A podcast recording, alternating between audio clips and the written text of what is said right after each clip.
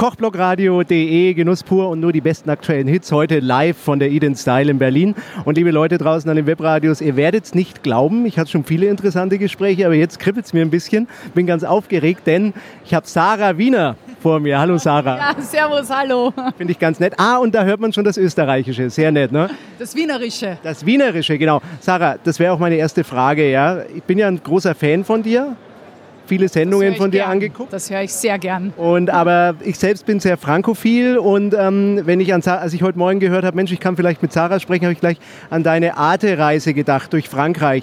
Jetzt habe ich aber auch mal gehört, du bist sehr italophil. Wie kommt man dazu als Wienerin, ja, die italophil ist, durch Frankreich zu reisen?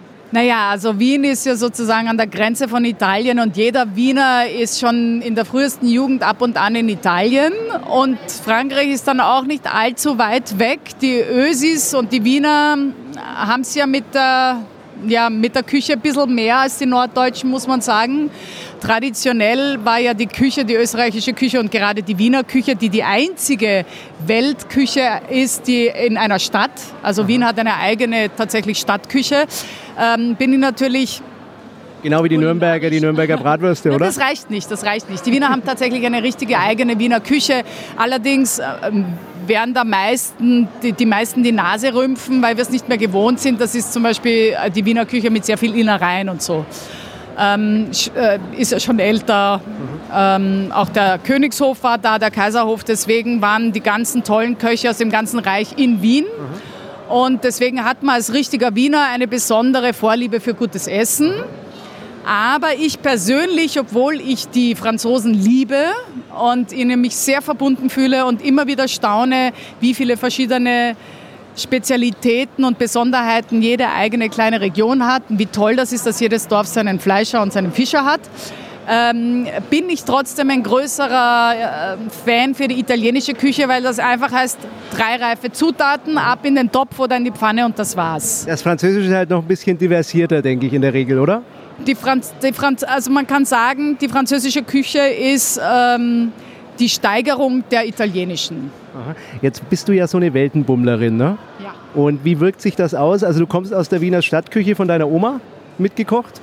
Na, meine Oma, meine, meine väterlicherseits ist eine Tschechin, so wie bei jedem guten Wiener Madel. Meine Mutter ist Deutsche, Westfälin.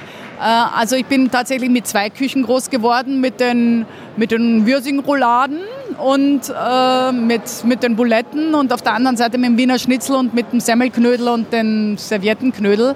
Äh, ich finde, das hat mich schon mal, so wie die anderen mit zwei Sprachen aufwachsen, hat mich das kulinarisch privilegiert. Jetzt würde mich mal die Metamorphose der Sarah Wiener interessieren von dieser Wiener Stadtküche, die du gerade beschreibst, ja? über die vielen Reisen, die du unternommen hast, durch Frankreich, auch Asien, ne? glaube ich, Italien, genau, Italien. Äh, wo ist die Sarah Wiener kulinarisch heute? Also was sind so ein bisschen deine ja, Maximen, vielleicht deine Philosophie. Ich habe vorhin deine Kochshow ein bisschen beobachtet. Ne? Da steckt ja immer viel dahinter, viel Gehirnschmalz. Ja. ja? Nichts, was Sarah Wiener macht, habe ich den Eindruck, ist zufällig, sondern das sind gewisse Entwicklungen, die du da durchlaufen hast, oder? Bin ich da richtig? Richtig. Heute wissen wir, dass Qualität nicht am Schneidbrett anfängt, sondern am Samenkorn, beim gesunden Boden, bei der Regionalität und bei der Saisonalität, weil das erstens Auswirkungen auf die Vielfalt und den Geschmack hat, aber auch auf die letzten Andentäler, auf künftige Generationen, auf das Grundwasser, auf die Bodenerosion und so weiter. Also wenn man sich wirklich ernsthaft mit Essen, mit Kulinarik beschäftigt, muss man sich heute auch mit den Anbaumethoden beschäftigen. Wie werden Nutztiere gehalten? Wie, was ist das für eine Rasse? Was haben die gegessen? Was ist in meinen Lebensmitteln überhaupt drin? Ja, heute haben wir ja die Situation, dass die Produzenten einen anschauen, die Schultern zucken und sagen, woher soll ich denn da wissen, dass da auf einmal Pferdefleisch drinnen ist? Wo ich mir denke, das muss man sich vorstellen, als Köchin würde ich in meiner Privatküche stehen und ihnen was servieren und dann sagen, ja, woher soll ich denn wissen, dass da auf einmal äh, Ratte statt Kaninchen drin ist? Würden Sie sagen, also Sarah, dann hast du deinen Job verfehlt, deinen Beruf. Aber du würdest sagen, also vor 20 Jahren in der Sterneküche war es gerade anders. Da war es wichtig, dass es fein aussieht, dass es gut schmeckt oder gab es diesen Trend damals auch schon, aber man hat nie drüber geredet?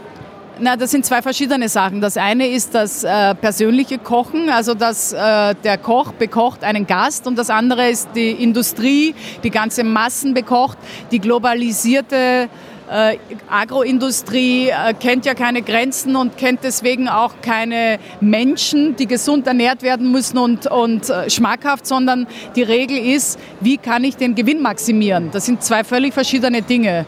Und das hat in den 70ern angefangen. Ich denke, da können wir jetzt eine schöne Kurve schlagen ja, zu deinen aktuellen Produkten. Denn liebe Leute draußen an den Webradios, wir stehen jetzt hier auf einem wunderschönen Stand bei der Sarah.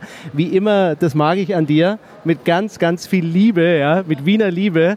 Äh, erzähl uns mal ein bisschen, was sind denn deine aktuellen Projekte zurzeit?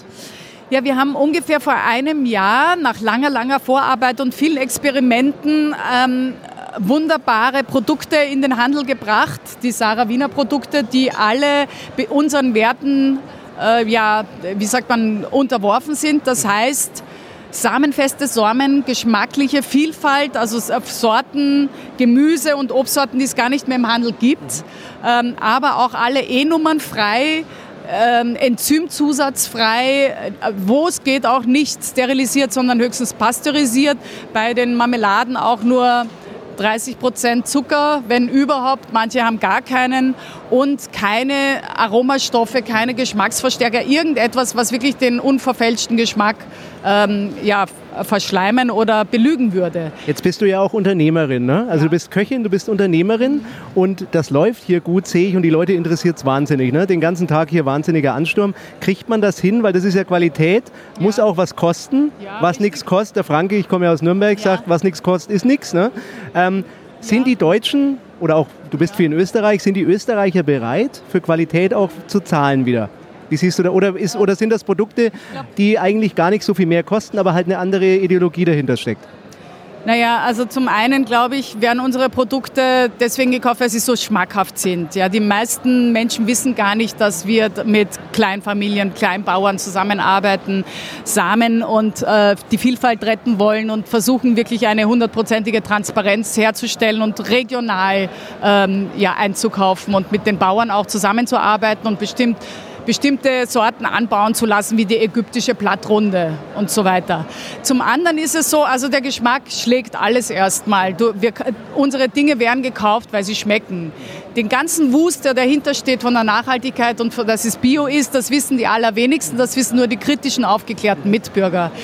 Ich finde, das ist aber wichtig, weil wir heute fremdgefüttert werden und wir selber nicht mehr das Etikett verstehen und nicht mehr wissen, was wir essen und deswegen auch manipuliert werden. Hauptsache billig und der Geschmack kommt dann aus künstlichen Aromastoffen, aus Füllstoffen, zu fette, zu zuckrige, zu salzige Produkte, die einen Geschmack vorgaukeln, die den Inhalt gar nicht hat.